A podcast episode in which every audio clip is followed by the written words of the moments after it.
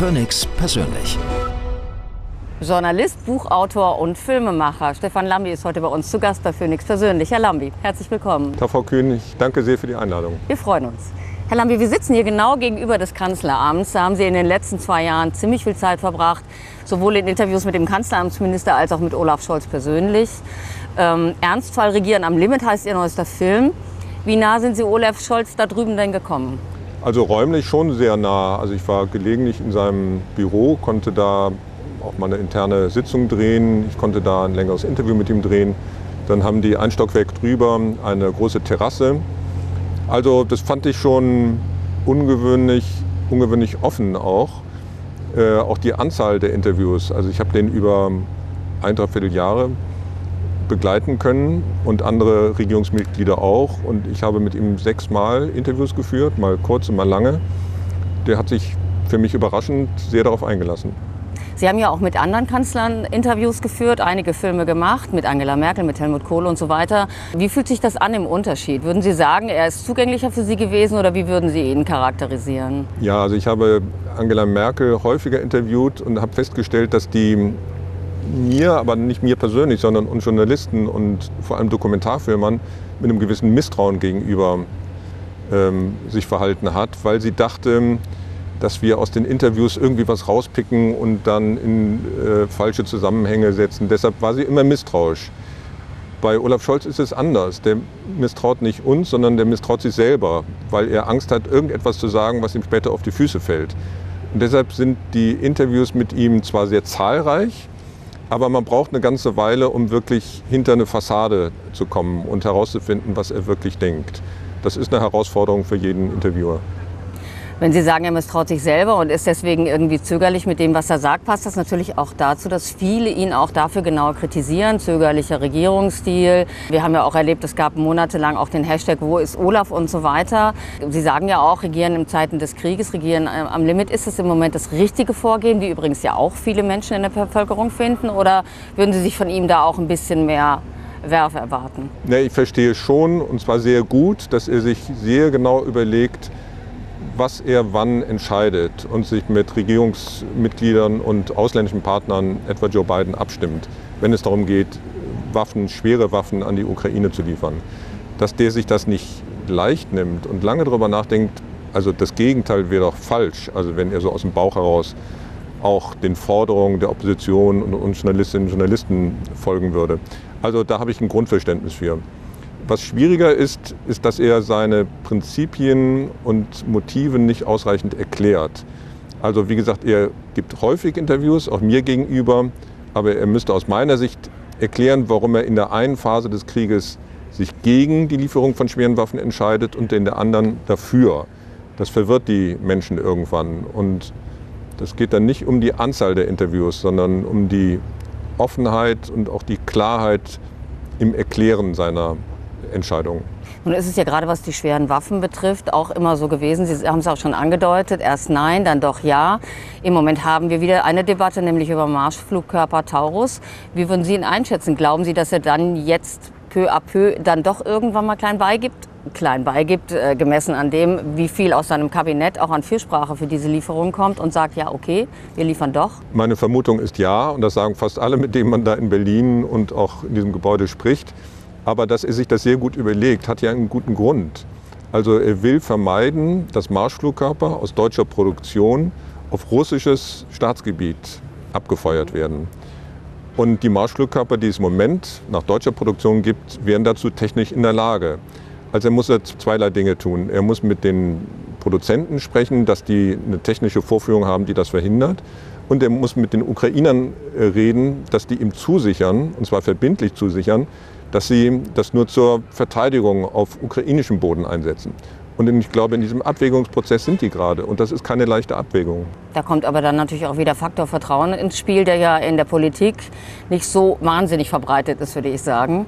Ja, und ähm, da hat die Ukraine in den letzten Monaten und anderthalb Jahren ja auch nicht alles richtig getan.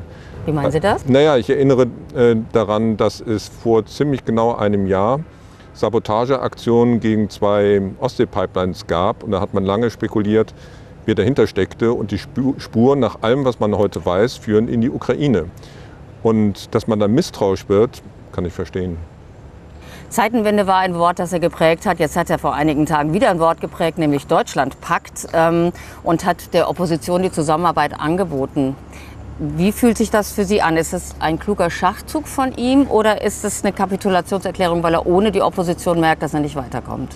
Na, das ist erstmal in der Sache komplett richtig. Und die Opposition wäre gut beraten, wenn sie darauf einsteigt, weil die Aufgaben, die Herausforderungen, vor denen wir stehen, einfach so gigantisch sind. Also wenn man nicht nur über den Krieg spricht, sondern auch über den Klimawandel, dass das nicht eine Regierung alleine kann, wenn sie unter dem Dauerfeuer, dem rhetorischen politischen Dauerfeuer der Opposition steht.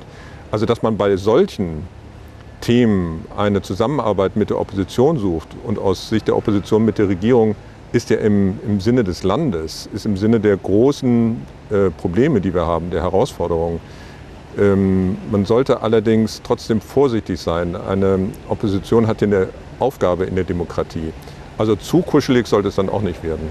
Deren Aufgabe ist es genau wie von uns äh, Journalistinnen und Journalisten, ähm, die an der Macht ähm, zu kontrollieren und zu kritisieren. Also insofern Deutschlandpakt schön und gut, hat aber Grenzen. Nun sind seine Umfragewerte ja nun wirklich in den Keller äh, gerasselt äh, in den letzten Monaten. Haben Sie eigentlich das Gefühl, dass ihn das irgendwie tangiert, dass er das irgendwie zur Kenntnis nimmt? Oder geht der so stoisch seine Linie, dass das alles rechts und links im wahrsten Sinne des Wortes irgendwie abprallt? Ich kann da nur im Plural sprechen, also die in der Regierung, die wichtigsten Akteure. Natürlich kriegen die das mit natürlich treibt ihr das um und macht denen auch Sorgen. Also da wären die ja schön blöd, wenn sie die Umfragewerte nicht zur Kenntnis nehmen würden. Aber sie kommen im Moment aus diesem alten machtstrategischen Verhaltensmustern nicht wirklich raus. Sie versuchen einen äh, Ausweg zu finden, aber dieses Jahr ähm, war in der Performance, in der Außendarstellung so desaströs ähm, für die Ampelregierung, ähm, dass sie sich nicht wundern können, dass sie da im Sinkflug sind, was die Beliebtheitswerte betrifft. Also das ist selbstverschuldet. Ja, eine wahre Achterbahnfahrt hat ja auch Robert Habeck hinter sich, was diese Umfragewerte angeht. Im Moment eben auch, genauso wie Olaf Scholz im Keller. Viele sagen Heizungsgesetz und so weiter. Nun ist er ja der viel emotionalere Politiker und kommuniziert auch ganz anders. Ähm, ist ihm das am Ende dann doch auf die Füße gefallen? Ja, weniger das äh, Kommunizieren, sondern der hat einfach handwerkliche Fehler gemacht. Also erst bei der Gasumlage im Herbst letzten Jahres und jetzt auch bei dem sogenannten Heizungsgesetz. Das war schlecht oder gar nicht abgestimmt in der Regierung, sagen wir mal schlecht abgestimmt. Dann gab es eine massive Indiskretion, dann wurde ähm, ein Entwurf zu früh an die Bildzeitung durchgestochen und das hat ihn ähm, völlig unvorbereitet getroffen. Also es war eine Mischung aus äh, schlechtem äh, Regierungshandwerk und ähm, einer Kampagne, die dann gefahren wurde von der Bildzeitung und später auch vom Regierungspartner FDP. Sie schreiben ja in Ihrem Buch, was überraschend ist äh, oder auch von vielen als überraschend wahrgenommen wurde, dass äh, Robert Habeck als erster von dem unmittelbaren Angriff äh, ähm, Wladimir Putins in der Folgenacht auf die Ukraine erfahren hat. Wie kam es dazu? Dass ich das weiß oder dass die Beides. so schlecht. nee, ich habe eine Reihe, wie Sie sagen, für das Buch ähm, Hintergrundgespräche geführt. Das sind mhm. Gespräche, die man nicht alle vor der Kamera führen kann, weil dann wären es keine Hintergrundgespräche. Und habe versucht, bestimmte ähm, Konstellationen, Situationen äh, zu rekonstruieren. Das sind vertrauliche Informationen, ähm, deren, deren Gehalt ich allerdings für das Buch verwenden kann.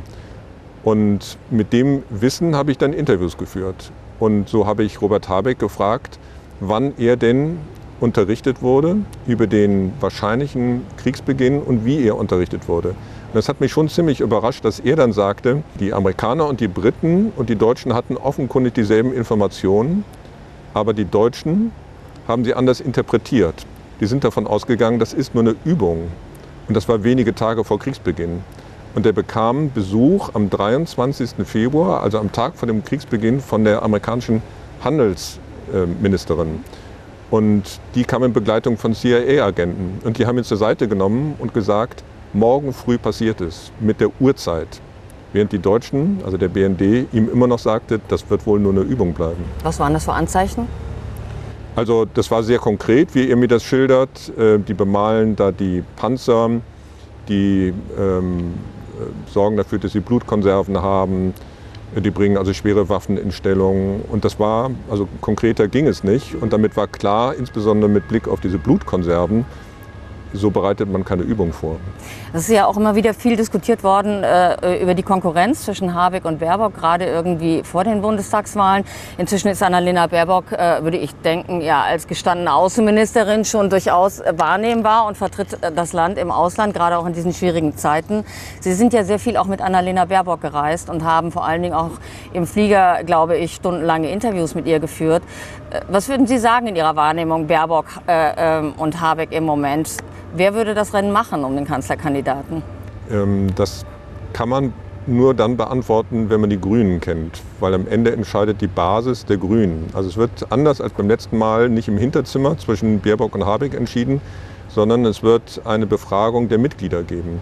Und da geht es um die Frage, wer von den beiden vor der eigenen Basis, nicht vor den Wählern, sondern vor den Grünen selber mhm. besser ankommt. Und die bringen sich da in Stellung. Aber da werden Sie doch eine Einschätzung haben, Herr Lambi. Ja, wenn man die Grünen kennt, ähm, hat Stand heute aus meiner Sicht die Annalena Baerbock die besseren Karten, was mit zwei Dingen zusammenhängt. Nach wie vor, ähm, sie ist eine Frau, das hilft bei den Grünen. Und Robert Habeck war gezwungen zu einer Politik, die den Grünen, jedenfalls was die reine Lehre betrifft, nicht schmecken konnte. Also er hat Kohlekraftwerke länger laufen lassen, er hat Atomkraftwerke länger laufen lassen, er hat LNG-Terminals äh, möglich gemacht. Das schmeckt nicht allen bei den Grünen. Der ist ja nicht nur Wirtschafts-, sondern auch Klimaschutzminister. Und es gibt so eine Kritik innerhalb der Partei, ähm, die sich an seiner äh, Regierungsführung äh, stößt. Und Annalena Baerbock kann sich aus diesen äh, innenpolitischen, aus den deutschen Themen, auch aus den wirtschaftspolitischen Themen ähm, heraushalten. Insofern ist die Konstellation heute im Herbst 2023 so, wie ich sie beschreibe, aber die Entscheidung fällt in ungefähr einem Jahr, vielleicht ein bisschen mehr, vielleicht ein bisschen weniger. Deshalb lohnt es nicht, da allzu sehr darüber zu, äh, zu spekulieren, aber man kann diese Frage, wer von den beiden macht das Rennen um die Kandidatur, nur äh, beantworten, wenn man auf die Basis der Grünen Partei schaut. Kritik gibt es aber durchaus natürlich auch am äh, Regierungsverhalten von Annalena Baerbock. Einige sagen, sie als Chefdiplomatin müsste unendlich viel diplomatischer auftreten, während andere natürlich schätzen, dass sie sehr resolut ist und auch zum Beispiel sagt, ich spreche nicht mehr mit meinem Amtskollegen, dem russischen Außenminister Lavrov. Wie ist da Ihre Haltung? Wie finden Sie es? Nee, ich habe sie ja nicht nur für den Film, sondern auch für das Buch lange begleitet und habe eine Menge Informationen und andere Gespräche zusammengetragen. Und ich finde, es gehört zur Aufgabe einer Chefdiplomatin, die sie nun ist, über ihren Schatten zu springen und auch mit den Personen Kontakt aufzunehmen, mit denen sie normalerweise nicht reden würde. Also ich kann sehr gut verstehen, dass sie Sergei Lavrov, ihren russischen Amtskollegen, als Lügner empfindet. Der hat sie ohne Zweifel belogen und dass sie sich über den öffentlich aufregt, alles in Ordnung. Nur die eigentliche Aufgabe besteht ja darin, diesen Krieg irgendwann einzudämmen, bestenfalls zu beenden und jedenfalls alles dazu beizutragen, aus der äh, Perspektive der deutschen Bundesregierung, auch der deutschen Außenministerin, dass das möglichst bald passiert. Und das geht nicht ohne Kontakt zu Russland, früher oder später. Und sie braucht die Chinesen dafür. Und das hat zu lange gedauert. Also sie war im Frühjahr dieses Jahres, ein Jahr nach Kriegsbeginn, erst in China. Olaf Scholz war im November letzten Jahres in China. Also man sieht, die hatten da auch eine unterschiedliche Herangehensweise, was diesen wichtigen Player in Peking betrifft. Und da hätte ich mir mehr Initiative ähm, auch von Annalena Baerbock äh, gewünscht. Und wenn man sich mal in der Geschichte anschaut, wie wurde die Kuba-Krise Anfang der 60er Jahre beendet, da gab es einen Geheimkanal, zwischen Robert Kennedy, dem Bruder von John F. Kennedy, und dem sowjetischen Botschafter in Washington. Die beiden haben ohne Öffentlichkeit eine Lösung gefunden. Also die sind über ihren Schatten gesprungen. Und dieses über diesen Schatten springen und mit den, den Gegnern Kontakt aufzunehmen und wenn es denn heimlich ist, soweit ich das mitbekomme, passiert das nicht oder zu wenig, das vermisse ich. Das heißt, Sie haben überhaupt nicht das Gefühl, dass in irgendeiner Form Friedenspläne jetzt schon gesponnen werden hinter irgendwelchen verschlossenen Türen? Das will ich nicht sagen, also weil ich nicht hinter all diese verschlossenen Türen blicken kann. Das wäre ja anmaßend. Mhm. Aber nach anderthalb Jahren Krieg, ähm, da hätte ich einiges mitbekommen und hätten Sie auch einiges mitbekommen. Und das Ergebnis ist ja, wir haben nach wie vor diesen Krieg. Und die Positionen, nicht nur die militärischen, sondern auch die politischen und diplomatischen Positionen sind wie einbetoniert. Das muss sich irgendwann ändern. Und da spielt auch Deutschland eine entscheidende Rolle, weil die Bundesregierung, der Bundeskanzler völlig zu Recht darauf verweist, wir sind inzwischen das Land, das am zweitstärksten die Ukraine unterstützt nach den USA. Und daraus erwächst auch eine Verantwortung. Lassen wir uns noch zur dritten Partei im Regierungsbunde kommen, der FDP, die kleinste Partei, von der aber viele sagen, die profiliert sich am stärksten und wird am meisten wahrgenommen in diesen Streitfällen, die wir ja irgendwie monatelang in verschiedenster Ausprägung mit verschiedensten Themen erleben. Glauben Sie, das ist der ähm, Rolle von Christian Lindner als Finanzminister geschuldet, der derjenige ist, der darüber entscheidet, wer jetzt nun Geld bekommt oder nicht? Oder glauben Sie, dass das mehr in seiner Person begründet ist? Erstmal muss man wissen, dass Christian Lindner während der Koalitionsverhandlungen 2021 unbedingt Finanzminister werden wollte. Also ich habe den auch im Wahlkampf interviewt und das war klar, also wenn die in die Regierung eintreten, dann eher als Finanzminister. Ich bin mir zwischenzeitlich nicht so sicher, ob er das noch für eine gute Entscheidung hält, weil äh, zwischendurch war das Amt des Wirtschaftsministers beliebter und dass der Außenministerin einen Finanzminister bekommt, jetzt natürlich Druck von allen Seiten. Aber diese Entscheidung hat er getroffen, da gab es den Krieg noch nicht. So, und die Karten wurden dann neu gemischt. Mit dem Ergebnis, dass die FDP in mehreren Landtagswahlen verloren hat, und zwar kräftig. Sie sind aus drei Landesparlamenten gewählt worden und mal sehen, wie das bei den nächsten werden wird. Und auch mit Blick auf 2024 bei den drei ostdeutschen Landtagswahlen. Also das kann ganz heftig werden. Und eine Partei, die nicht mehr oder nicht in allen Landesparlamenten vertreten ist, die muss sich Sorgen machen um ihre politische, persönliche und auch wirtschaftliche Basis. Also denen steht das Wasser ziemlich hoch. Und Lindner hat daraus den Schluss gezogen, wie hat er das formuliert, wir müssen in der Regierung sichtbarer werden. Hm. Und das kann man empfinden als Opposition in der Regierung, in dem Sinne, wir, die FDP, versuchen Schlimmeres zu verhindern. Aber was ist das für, eine, für ein Regierungsstil, wenn es einen Partner gibt, der versucht, Schlimmeres in der Regierung zu verhindern?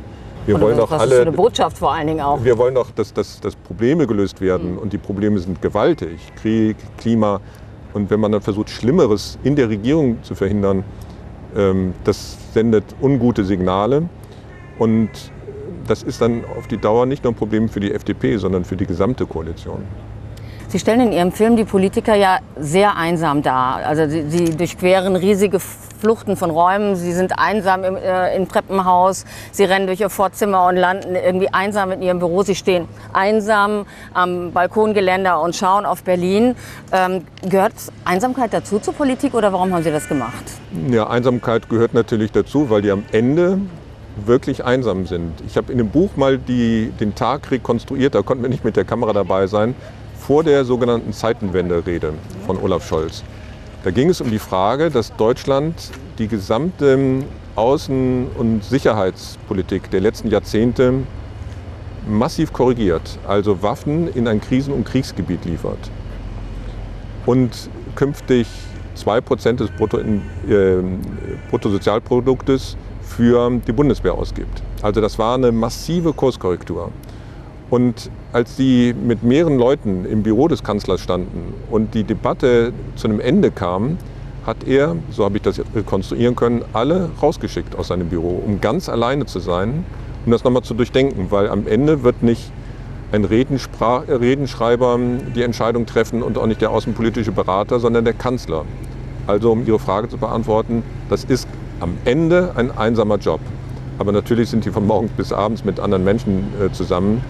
Und diese Szene, auf die Sie ansprechen, die stehen alle an Fenstern, habe ich deshalb ähm, in den Film aufgenommen und Sie auch gebeten, sich an die Fenster zu stellen, um den, den Fluss des Filmes zu brechen, um allen, also dem Publikum, Gelegenheit zu geben, mal selber über das nachzudenken, was man da gerade gesehen hat. Vielleicht auch über die Frage, wie würde ich denn selber entscheiden, wenn es um Waffenlieferung geht. Also ist es ein filmisches Mittel, und es ist nicht so, dass sie von morgens bis abends am Fenster stehen und auf Berlin schauen. Aber ist es nicht gerade das, was zum Beispiel viele Menschen stört? Viele Menschen sagen, die Eliten im Elfenbeinturm, wir haben überhaupt keinen Kontakt mehr dahin.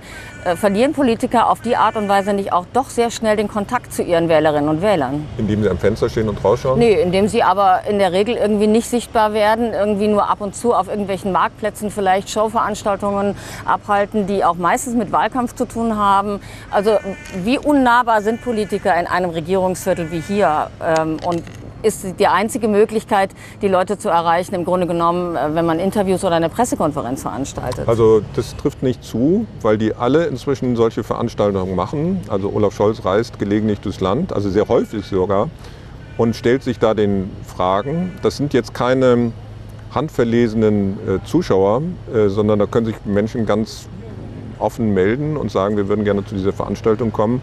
Auch Robert Habeck macht das, Annalena Baerbock, Christian Lindner auch. Und die kriegen da ganz schön Gegenwind. Also im Film ist da eine Szene, da wird Scholz massiv als Kriegstreiber beschimpft. Und er schimpft zurück. Also daran können Sie erkennen, also die suchen schon den Kontakt. Ähm, und wenn die jetzt nur noch solche Veranstaltungen besuchen würden, dann würden Sie und andere sagen, ja, die müssen doch regieren. Was treiben sie sich so viel auf Marktplätzen rum? Also es ist nicht so, dass sie sich dem verschließen. Und die haben schon auch ein Gespür dafür, was gerade los ist im, im Land und im Volk. Und das ist nicht witzig, weil äh, wenn man da auf Marktplätzen als Kriegstreiber beschimpft wird, Robert Habeck wurde in Würzburg beschimpft, der Kanzler ähm, hier in der Nähe von Berlin, dann geht ihnen das natürlich nahe. Und die lesen das ja auch an den Umfragewerten ab, dass die Bevölkerung nicht mehr geschlossen hinter denen steht. Also geschlossen sowieso nicht, aber noch weniger als die Hälfte. Und das treibt die um, das macht denen Sorgen. Nun ist es ja so, dass äh, die Regierungskoalition zwar im Umfrage tief ist, die AfD aber im Umfrage hoch. Viele Menschen sagen, dass die AfD, gerade weil sie das Thema Zuwanderung so besetzt hat, sich in ihren Augen um das wirklich wichtige Thema kümmert, machen sich Sorgen um ihre Arbeitsplätze, um ihre Lebenssituation, um Schulen für ihre Kinder und so weiter. Ähm, hat die Ampel diese Themen nicht genug im Blick? Doch, und es ist ja auch nicht so, dass da ähm, nicht genug passiert wäre, sondern bei allen äh, Themen, die ich kritisiere, auch hart kritisiere. Ich finde, dass die Klimapolitik nicht ausreichend ist. In der Gesellschaftspolitik haben sie einiges bewegt. Sie haben auch den äh, Mindestlohn erhöht und kann man sagen, nicht genug wegen der Inflation. Und ja, das wäre eine Kritik, die, die berechtigt ist. Sie haben das Fachkräfteeinwanderungsgesetz, äh, Sie haben das Selbstbestimmungsgesetz ähm, erlassen. Also in der Gesellschaftspolitik ist da einiges passiert aber sie blockieren sich auf anderen Gebieten. Sie blockieren sich bei den notwendigen, und zwar ehrgeizigen Reformen in, der Klimapolitik. Äh, da gab es zwei große Debatten in diesem Jahr, einmal um das Klimaschutzgesetz und einmal um das sogenannte Heizungsgesetz. Und die wurden nach langen Debatten, einmal ging es um 30 Stunden da in diesem äh, Kanzleramt, im Koalitionsausschuss, nach 30 Stunden hat man sich auf ein etwas verwässertes Klimaschutzgesetz verständigt. Also das sind die großen Themen. Die großen Themen sind Krieg und Klima. Und die anderen Themen sind auch wichtig. Und die gehen sie an und da, da gibt es mehr Fortschritt als bei den großen Themen. Nun haben wir ja gerade sozusagen Halbzeit, äh, was die Arbeit dieser Regierungskoalition angeht. Sie wollten eigentlich ursprünglich den Start eines Dreierbündnisses mit all seinen Facetten filmen und haben dann das Thema dieses Krieges irgendwie äh, bearbeiten müssen und auch bearbeiten wollen, selbstverständlich. Wenn Sie jetzt auf die nächsten zwei Jahre schauen, wir haben äh, Landtagswahlen vor allen Dingen in Ostdeutschland im nächsten Jahr, wir haben die Wahlen in den USA. Was glauben Sie, geht es so turbulent weiter? Das wird noch viel turbulenter werden. Also drei ostdeutsche Landtagswahlen mit einer AfD, die im Durchschnitt bei 30 Prozent liegt. Wenn sich das in Wählerstimmen tatsächlich übersetzen lässt, dann ahne ich, wie die äh, politische Debatte in Deutschland auch in der Hauptstadt ausgehen wird. Wenn die FDP aus vielen Landesparlamenten gewählt werden wird, dann wird ihre Strategie, sich als Gegengewicht in der Regierung ähm, zu präsentieren, noch an Schärfe zunehmen. Ähm, wir haben die Europawahl, die häufig genug eine Protestwahl äh, ist oder zumindest so genutzt wird. Wir haben die Wahl in den USA, die Sie ansprechen. Und stellen Sie sich vor, wir haben eine Konstellation aus Trump und Putin, dann stellen sich sehr unangenehme, unbequeme Fragen für die Bundesregierung. Also der Bundeskanzler hat ja bislang gesagt, wir unterstützen die Ukraine etwa so, wie die amerikanische Regierung das tut. Wenn die amerikanische Regierung unter einem Präsidenten Trump allerdings entscheidet, die Unterstützung für die Ukraine zu reduzieren oder gar ganz einzustellen, würde Scholz dann da mitgehen, so wie bislang? Oder würde er an die Stelle der USA die Ukraine unterstützen? Das würde uns doch komplett überfordern. Also Sie fragen nach dem nächsten Jahr. Meine Prognose ist, es wird turbulenter werden und die innenpolitische Debatte wird an Schärfe noch zunehmen. Sie haben ja nun über viele äh, Spitzenpolitiker, wir haben eben schon darüber gesprochen, irgendwie schon Filme gedreht. Würden Sie auch eine Dokumentation über die Arbeit der AfD drehen? Warum nicht? Das ist eine äh, Partei, die im Parlament vertreten ist. Also insofern ähm, ganz im Gegenteil. Ich finde schon, dass man die genauso journalistisch behandeln äh, soll und muss wie die anderen Parteien auch. Also da mache ich als Journalist keinen Unterschied. Ähm, und habe ja auch schon AfD-Politiker interviewt. Also ich finde, das ist ähm, Teil meines Jobs, auch mit denen zu sprechen, die mir jetzt aus vielerlei Gründen nicht besonders nahe sind. Ähm, insofern, ja, klar. Lassen Sie uns zum Schluss noch kurz über die vermeintliche oder vielleicht auch zum, zum Teil existierende Nähe zwischen äh, Politik und Presse sprechen. Es hat auch Stimmen gegeben von Menschen, die Ihren Film geschaut haben, die eben gesagt haben, ah, Geskripte stellt ja die Leute an die Fenster und so weiter. Und natürlich ist es ja auch so, Sie entscheiden, welche Bilder Sie nehmen. Natürlich ist es immer ein subjektiver äh, Blick und ich gehe davon aus, wenn Sie so viele Stunden miteinander verbringen in Fliegern, äh, in, in Konferenzräumen und so viele Interviews führen, dass es natürlich, auch Sie sind ein Mensch, Ihre eigenen Emotionen eine Rolle spielen müssen müssen. Und Empathie ist mit Sicherheit auch äh, ein Wert, der da zum Tragen kommt. Wo ziehen Sie da die Grenze oder wie beobachten Sie sich da selber, dass Sie da nicht so was empfinden wie Mitleid und dann vielleicht ihn nachher doch anders inszenieren als jetzt jemand ganz Kühles, der ihn mal eben so getroffen hat? Also dieses Spannungsverhältnis aus Nähe und Distanz haben wir alle als Journalisten. Wir versuchen immer, Sie ja auch gerade, den Personen, über die wir berichten, nahe zu kommen. Und gleichzeitig gibt es die journalistische Pflicht, eine Distanz zu wahren. Und aus diesem Spannungsverhältnis entsteht die Qualität von Filmen und Büchern. Also ich bin nicht embedded, ich muss niemandem äh, vor Veröffentlichung irgendwas vorzeigen. Und sollte jemand die Forderung erheben, dann würde ich äh, über diese Person nicht berichten, würde mich nicht darauf einlassen. Äh, aber natürlich versuche ich denen nahe zu kommen, um dem Publikum, den Lesern, Einblicke zu äh, geben, die sie natürlich nicht haben können. Ähm, aber diese Nähe löst sich spätestens auf, wenn ich am Laptop sitze oder im Schneideraum. Und dann gibt es ausschließlich journalistische Kriterien. Da gibt es kein Mitleid, ähm, keine Sympathie. Da geht es ausschließlich um Verhaltensmuster, um Kritik, um Dinge, die mir auffallen. Äh, loben muss ich die nicht. Das tun die von morgens bis abends selber und dafür haben die ihre Pressestellen. Sondern wenn es notwendig ist, geht es um Kritik, äh, um eine kritische Distanz. Und das ist das Spannungsverhältnis. Das ist manchmal nicht leicht.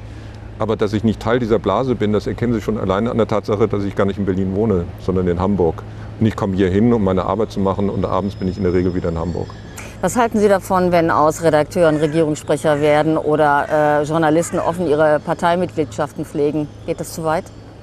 Ähm, ja, ich bin da ähm, und unterscheide mich vielleicht von einigen ähm, der Meinung, dass wir, die jedenfalls über Politik berichten, nicht in einer Partei sein sollten. Und ich finde auch, Wirtschaftsjournalisten sollten nicht Aktien des Unternehmens besitzen, über das sie berichten. Und sogar Fußballreporter sollten nicht Mitglied des Vereines sein, über die sie berichten.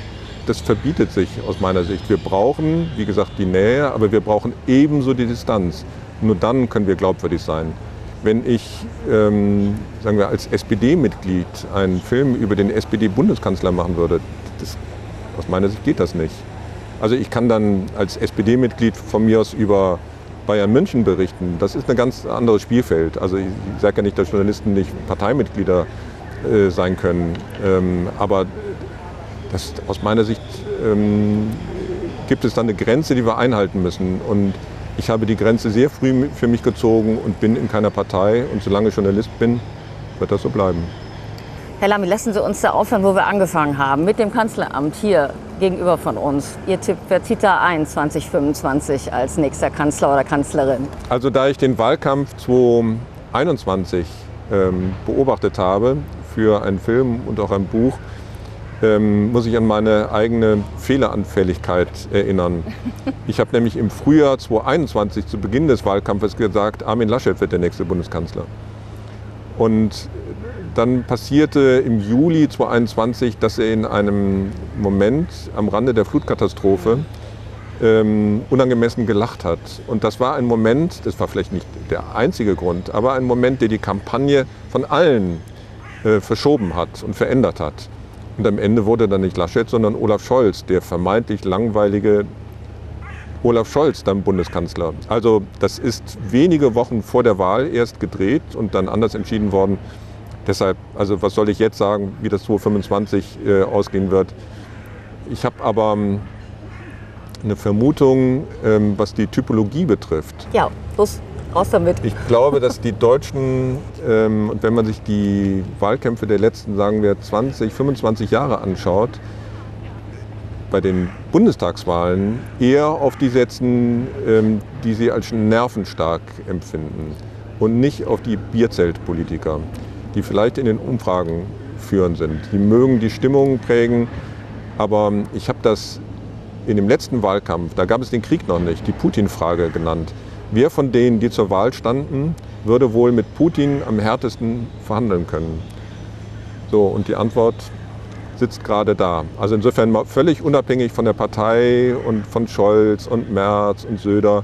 Das ist meine Beobachtung. Und wenn Sie die letzten Wahlkämpfe durchgehen, also Merkel, Steinbrück, Merkel, Schulz, Scholz, Laschet, dann erkennen Sie da Muster im Verhalten, im Wahlverhalten der Deutschen.